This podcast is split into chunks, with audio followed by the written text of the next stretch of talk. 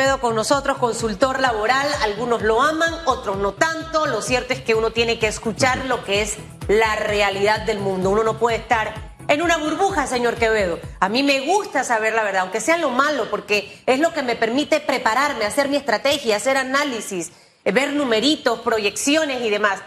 Eso es lo que tenemos que hacer en este momento. Y veníamos ya golpeados eh, por una pandemia. Usted ha sido una de las voces que más ha cuestionado la manera en la que se manejó el tema pandemia con respecto a las restricciones de movilidad, los negocios, nos vimos todos afectados de una u otra manera, algunos desaparecieron, los pocos que quedaron han estado ahí, en esa lucha incansable, sin tener ningún tipo de ayuda financiera por parte del gobierno, eso lo voy a reiterar a pesar de que se dijo millón de veces que venían apoyos financieros a este sector, nunca llegó. Y para rematar, una reactivación económica que ha ido demasiado lenta. Nadie se apasionó por el empleo, como usted lo decía. Nadie agarró esto como un tema importante del país y se dedicó a hacerlo. Y pese a todo ese panorama tan complicado, cerrados prácticamente tres semanas con un par de días, muchos negocios, el sector productivo, el pyme, el más golpeado de todo esto. El panorama que tenemos, cómo lo podemos analizar en este, en este momento y la, y la realidad. Y vamos a ir conversando de los retos, qué hacer para salir de la situación. Buenos días. Sí, buenos días, Susan. Buenos días, Félix. Eh, gracias por la invitación. Miren, yo creo que eh, yo dentro de todo esto obviamente este, hago votos porque lleguemos a un, a un consenso eh, entre todas las partes definitivamente eh, pero no olvidemos, efectivamente, que nosotros eh, eh, venimos de las de haber adoptado las políticas de restricción de movilidad más severas de toda Latinoamérica y pagar el precio socioeconómico más alto en el 2020, que incluyó la cuarta peor contracción económica del mundo.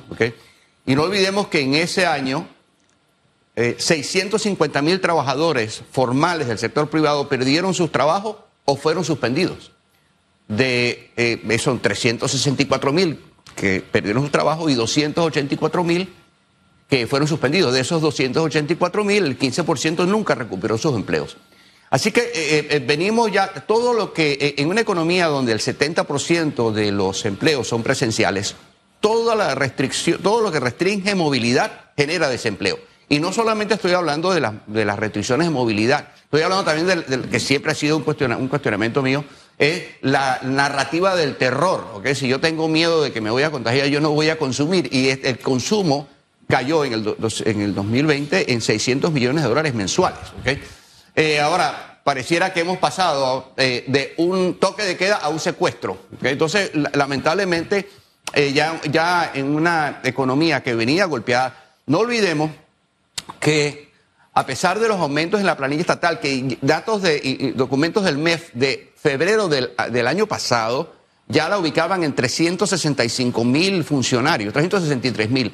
Eh, eh, a pesar de los aumentos, porque ha habido un incremento importante, eh, lamentablemente, y lo digo con todo respeto, no ha habido estrategia de reactivación económica. Hubo un plan de reapertura de sectores económicos, pero la generación de empleo no ha sido una prioridad.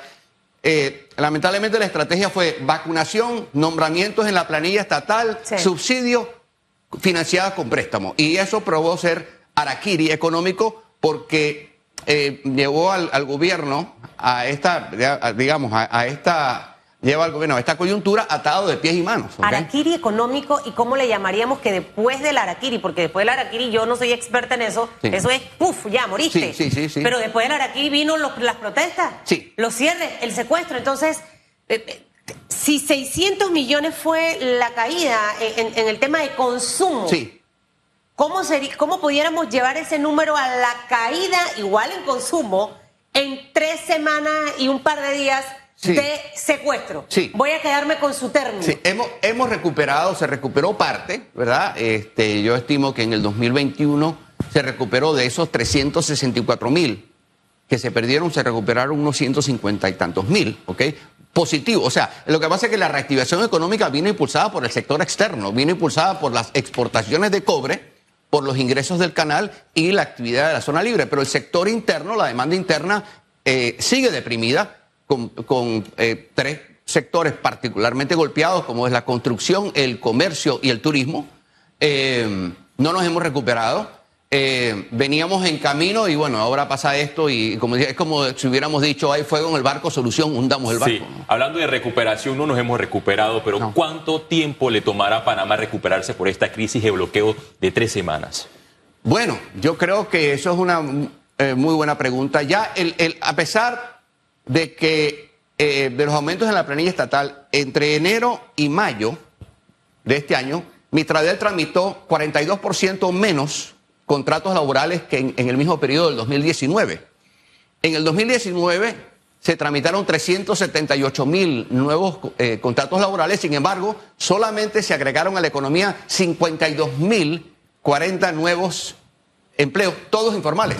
Y para poner las cosas en perspectiva, entre octubre del 2021 y abril del 2022 hemos generado 60 mil nuevos informales. O sea que estamos hablando de que vamos en una carrera hacia, y lo digo, y lo digo con el mayor de los respetos, hacia un país de informales y funcionarios. ¿Y eso aporta a la economía, la informalidad? para que la gente entienda. No, definitivamente. Solamente el 17% de los informales cotiza. Ahora, hay que entender quiénes son los informales. Los informales son los empleados que no tienen contrato laboral. Los independientes, aunque coticen a la caja del Seguro Social y paguen impuestos, yo soy informal, ¿ok? Los patronos con menos de cinco trabajadores, las empleadas domésticas y los trabajadores familiares. Entonces, ese segmento ha sido el motor del empleo y lo va a seguir siendo. ¿ok? ¿Por qué? Porque si yo no tengo inversión privada, ¿ok? yo genero empleo informal. La demanda la hay. De hecho, si vemos entre octubre del 2021 y, abril del 2022, se generaron más de 100 mil empleos, ¿ok? pero el 60 mil empleos informales. Entonces, si hay demanda y no hay inversión privada, lo que vamos a generar es empleo informal. Tan sencillo como eso, ¿ok? El, empleo, eh, eh, aquí ha habido un colapso del empleo formal, ¿ok? Y mientras no haya inversión privada, no va a haber empleo formal privado. ¿okay? ¿Pero va, a, venir la gente de afuera a invertir a un país que está cerrado? No.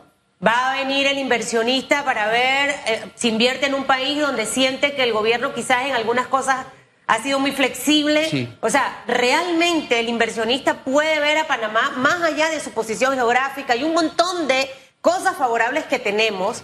Eh, ¿Realmente le interesaría venir a Panamá a hacer eso? No, lamentablemente eh, nosotros necesitamos la inversión extranjera por una sencilla razón. O sea, el sector privado eh, nacional está, está descapitalizado y hemos crecido. Nosotros hemos sido destino favorito de las eh, inversiones extranjeras en la región durante muchos años. ¿okay? Sin embargo, hay, eh, hoy eh, Costa Rica nos robó el mandado. Costa Rica es hoy el país que proporciona a su economía más inversión extranjera atrae en el mundo. Entonces, yo creo que tenemos que, tener en consideración que nosotros somos incoherentes, inconsistentes, a veces con la atracción. la atracción de inversión no ha sido una prioridad. Veamos, por ejemplo, y, insisto, y, respetando las opiniones en pro y en contra de la minería, ¿ok? Veamos eh, lo que pasó. El, eh, nuevo contrato de, Minera Panamá con, la Nación, el 16 de enero se anunció que se habían puesto de acuerdo, ¿ok? Bueno, qué bien. Ese anuncio motiva la, mejora por parte de Fitch Ratings, ¿ok? De la perspectiva de, la deuda de negativa a estable. Ese informe, o sea, eh, el anuncio del gobierno es el 16 de enero, el informe de Fitch es el 28, ¿ok? En marzo, eh, eh, la, banca de inversión Morgan Stanley emite un informe muy favorable sobre Panamá, sugiriendo que se invirtiera aquí en Panamá. De hecho, el informe se llama Una historia de cobre, eso es público. A finales de marzo, el presidente anuncia cómo se va a repartir, eh, cómo se van a repartir los ingresos eh, de, de, ese nuevo contrato. Sin embargo, hoy estamos. Sin contrato.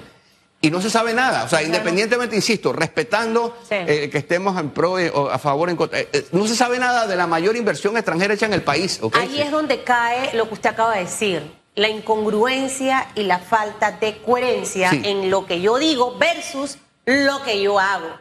Ahora, en todo este escenario tan complicadísimo, el sector empresarial tenía la esperanza que desde junio viniera un nuevo respiro. Sí. ¿Ok? Un nuevo respiro, un respiro que no llegó producto de, de las protestas. Y retomando parte de la pregunta que le hacía Félix, porque es lo que ahorita ese del restaurante que está preocupado porque no ha tenido clientes en estas tres semanas. Sí que ya la gente venía aguantada de consumo porque dice, no, yo mejor echo gasolina y diésel que ir a comer a un restaurante porque está muy cara. O sea, nada más no son estas tres semanas, señor Quevedo. Estamos viniendo quizás de un mes y medio desde que viene el tema del combustible hasta esto de las protestas. ¿Cómo va a ser el panorama para esas empresas? ¿Qué va a pasar en los próximos meses? Eh, eh, en, estos meses que quedan a estar en la expectativa de que no van a ser tan buenos, la recuperación quizás inicie 2023. Yo estoy especulando porque usted al final es el experto. Sí. El problema es que lo que, a ver, eh, esta, esta era una crisis tan, tan predecible como previsible, ¿ok? Eh, ah, yo creo que todos estábamos de alguna manera eh, anticipando que veíamos un, posible estallido social. La idea de que, de, que yo voy a mantener paz social con nombramientos en la planilla, con subsidios y con eh, dinero prestado eh, eh, era realmente un poco iluso, ¿no? Ahora bien, el problema que está ocurriendo, lo que desborda el vaso, una serie de incidentes, digamos, lamentables, que si la fiesta del Macallan, etcétera, etcétera, pero estábamos allí, como ha ocurrido en otros países, esta, esta crisis no comenzó ahora, se viene gestando hace mucho tiempo. sí, explota por... se, los síntomas son el precio de la gasolina, el precio de la canasta básica, etcétera, etcétera. Todas protestas genuinas, ¿ah? todas, todas eh, eh, reclamaciones muy válidas, ¿ok? Ahora bien, lo, eh, el, el, incremento en el precio de la gasolina, el incremento en los insumos agrícolas, el incremento en la, canasta básica se debe a factores externos que no controlamos, ¿ok? No sabemos cuándo va a parar o cuándo esta situación en Ucrania se va a estabilizar hay ahora una tendencia a la baja porque eh, eh, hay un aumento eh, de, la, de, la, presión inflacionaria que ha motivado una disminución en la demanda y, pareciera que los precios del petróleo van a tender a la baja.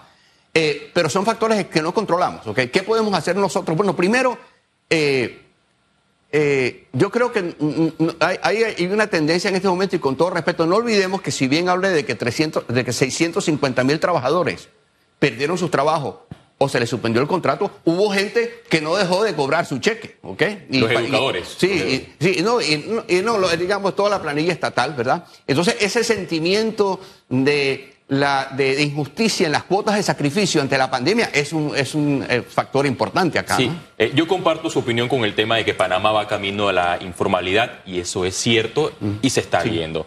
Pero sucede un escenario, por ejemplo, en el sector público. Ya especialistas hablan que los trabajadores del servicio público podrían adquirir más deuda individual. No sé qué tan cierto es según su perspectiva. Y dos, en medio de este escenario de informalidad, ya el gobierno ha aplicado, ha anunciado que va a reducir la planilla estatal en un 10%.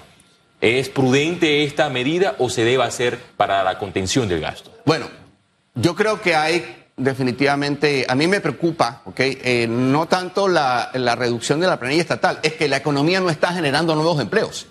Si yo reduzco la planilla, esos trabajadores van a ir a la informalidad. O sea, no hay que darle mucha vuelta a esto, ¿no? y eso es malo. Sí, entonces yo creo que definitivamente no, no, la economía no está generando nuevos empleos porque no hay confianza para invertir en el país. Ojo, esto ya lo venía advirtiendo. Hubo un informe de julio del 2020 de eh, la unidad de inteligencia de negocio del semanario The Economist, donde advertía que la pérdida de confianza y credibilidad del gobierno, iba a tener, estaba teniendo un impacto eh, muy fuerte sobre la gobernabilidad y que tenía que rescatar la confianza o vendrían protestas sociales. Esto pasó en el, en, esto, esto es un informe de, de julio del 2020 de The Economist. En marzo del 2021 eh, el Economist vuelve a emitir otro informe donde dice que esta situación y la, y la eh, eh, dificultad del gobierno para contener presiones de tipo populista era riesgoso para las inversiones en el país. Entonces,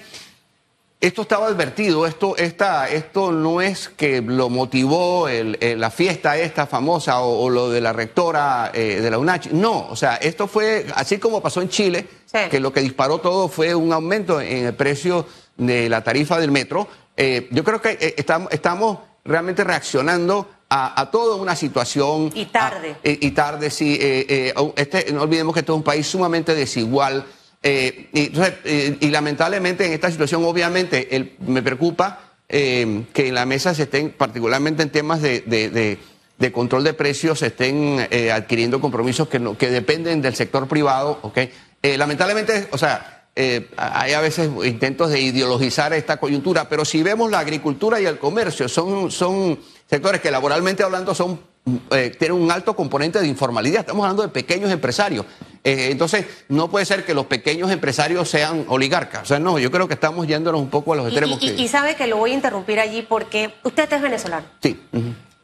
Usted sí vivió Sí. y vive en carne propia lo que fue el cambio radical de su país. En su país hay inversión. Sí, ya yo había salido, yo salí, de- yo tengo aquí en Panamá 28 años, ¿ok? Ya, ya yo soy de aquí, yo me, yo me siento to- totalmente panameño. Este, pero sí, definitivamente tuve eh, familia allí y el problema es que fue un proceso también, inicialmente genuino, ¿ok?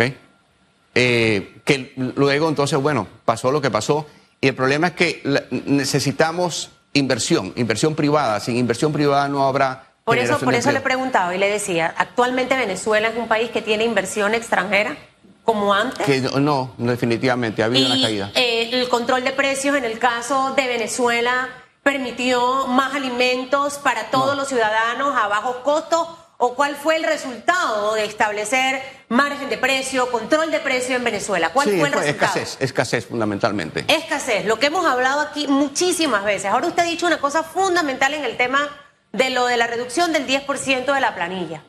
Eh, y yo, sin ser estadista, dije, para mí esa fue la peor decisión anunciada por la administración actual. Siento realmente que lo que debió decirse, se suspenden contrataciones en el Estado a partir de este momento hasta que finalice la administración Laurentino Cortizo. Ya no podemos hacer nada frente a eso. Ojalá de repente pueda que cambien la posición.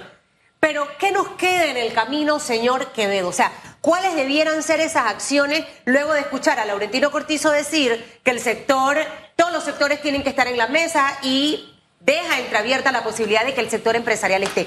¿Cuál es la ruta? Porque lo que los panameños queremos es trabajar. Sí. La gente que está en la casa desempleada quiere trabajo. Entonces, ¿cuáles serían esas sugerencias de una manera constructiva, como siempre la hacemos en esta mesa? Sí. para el gobierno para tratar de ver si realmente iniciamos con esa reactivación económica y nos apasionamos por lo primordial, generar empleo. Sí. A mí me preocupa, eh, y lo digo con el mayor de los respetos, que estemos adquiriendo compromisos que no vamos a poder cumplir, que sería lo peor que nos puede ocurrir. ¿ok? Porque aquí tenemos que irnos a márgenes justos, ¿ok? tenemos que revisar toda la cadena de, de producción y comercialización de cada uno de estos eh, rubros, ¿ok?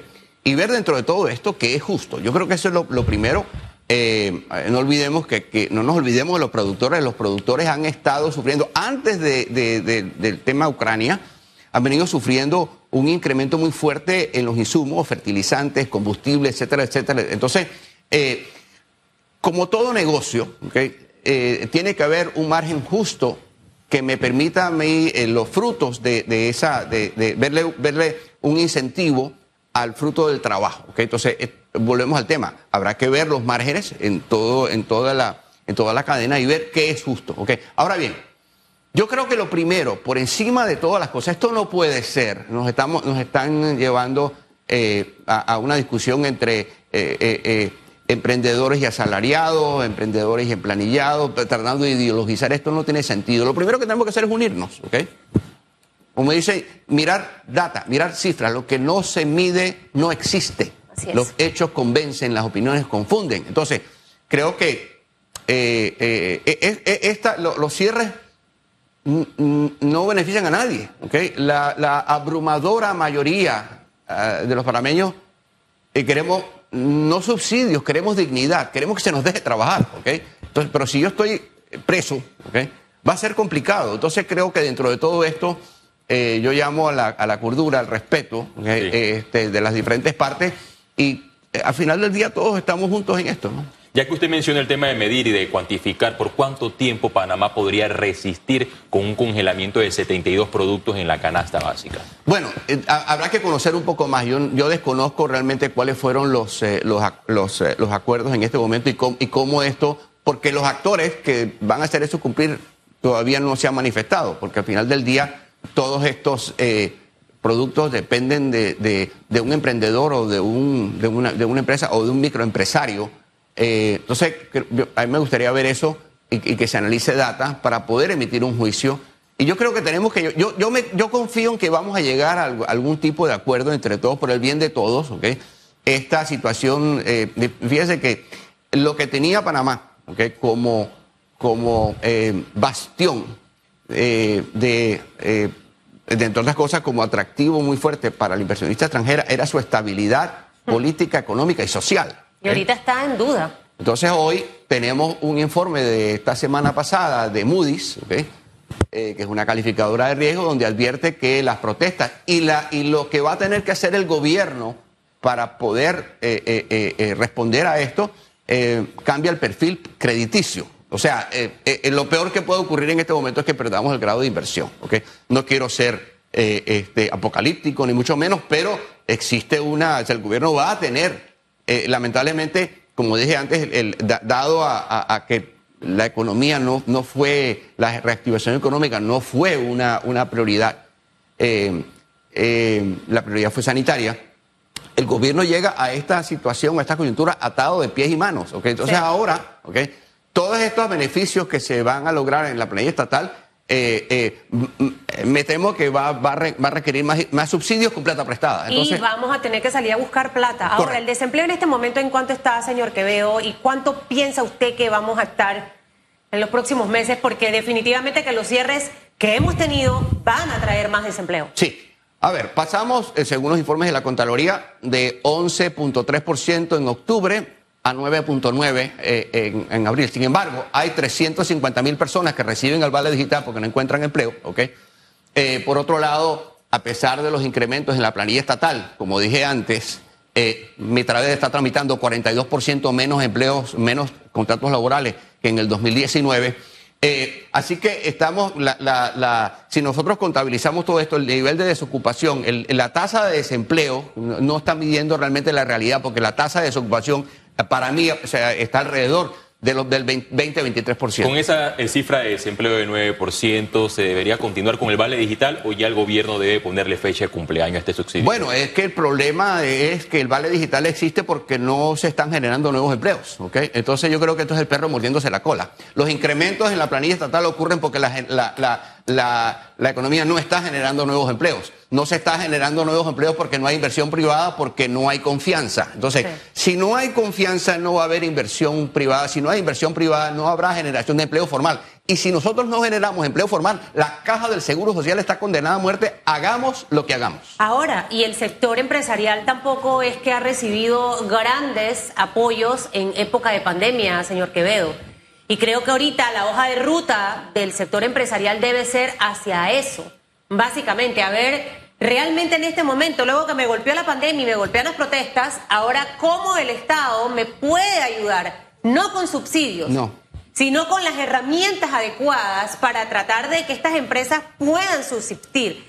Y esa es la primera pregunta y, y que me responda de 9.3 en cuánto pudiéramos quedar basándonos en el número real que maneja Contraloría General de la República de Desempleo. Sí, del 9.9 podemos subir, de acuerdo como ellos lo están midiendo, probablemente eh, subamos un, poco, este, aunque se había hablado que íbamos a estar al 7%, al 7 a final de año. No vamos a bajar. No, no, no vamos a bajar. Este, ahora, insisto, ¿no? Eh, eh, la tasa de desempleo Mientras exista la, la, existencia de gente, de beneficiarios del Vale Digital, es la prueba más clara de que estamos ante una crisis laboral severa que se está agravando, porque insisto, estamos generando 42% menos empleos formales que en el 2019, a pesar de los incrementos en la planilla Y eso molesta a, los, algunos miembros del gobierno cuando lo escuchan, pero al final es cierto. O sea, yo debo incluir en la tasa de desempleo a los que reciben vale digital si no están trabajando. Claro, por supuesto. Y al final yo les estoy dando un subsidio. Inclusive se ha, se ha hablado de que, de que son informales, lo cual los convierte en población económicamente activa. Entonces, definitivamente la población económicamente activa que no está ocupada es, desocupada. Entonces,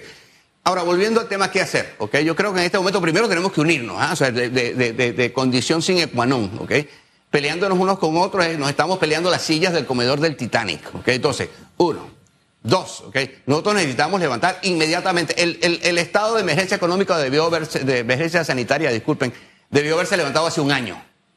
Estamos manejando la economía mirando por el espejo retrovisor. ¿okay? Entonces, eh, la, emergencia antes de la crisis eh, eh, era económica, socioeconómica. Tenemos una pandemia de desempleo. Entonces, con el mayor de los respetos, creo que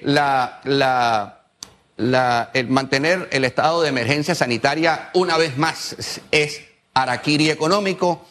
uno. Dos, necesitamos o tres, porque la primera es unirnos, la, primera es ponernos de acuerdo, eso es condición sin qua ¿ok?